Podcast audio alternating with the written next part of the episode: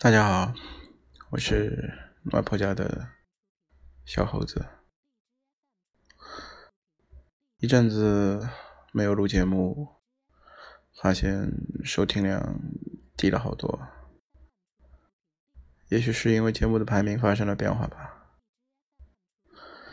挺有意思的。我上一期传的节目其实是鬼怪，但也不知道为什么荔枝审核了两次，然后出现了名字。变成了鬼。上海这两天突然变得异常的寒冷。嗯，前两天看了一篇有关咪蒙的帖子，然后又说到咪蒙的文章为什么会火。假如你没有看过咪蒙的公众号，我建议你可以看一看，还挺有意思的。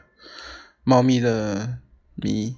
蒙蒙住双眼的蒙，一个挺有才的女孩子，一直自嘲自己爱冲错，然后写着一些看似是负能量的文章，维护女权，嗯，无尽的叫嚣和性爱有关，但这不就是我们现在喜欢看的东西吗？现在这个时代，对于内容创业者，真的是一个非常不错的时代。因为在这个时代，只要你有好的内容，当有地方可以让你发光的时候，就可以带来无尽的回报。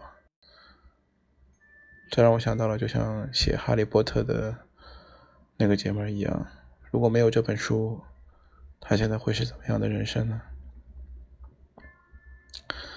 一个找不到工作的中年妇女，因为《哈利波特》这样的一个魔法世界，突然完全改变了她的生活。不过说到写书创作，还是挺服写《权力的游戏》的那个老哥们的。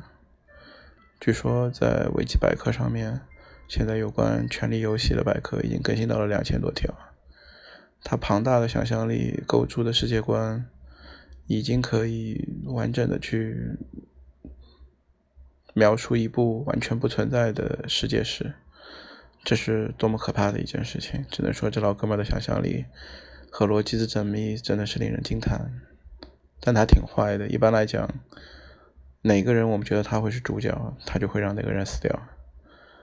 如果说你没有看过《权力的游戏》，啊，我建议这部电影一定要去看一看。可能接下来的节目，我想我们就针对一些主题进行一些沟通，因为停了一阵子之后，我在想到底录什么样的节目可能会更合适呢？好了，今天我们就先唠到这儿，然后明天见。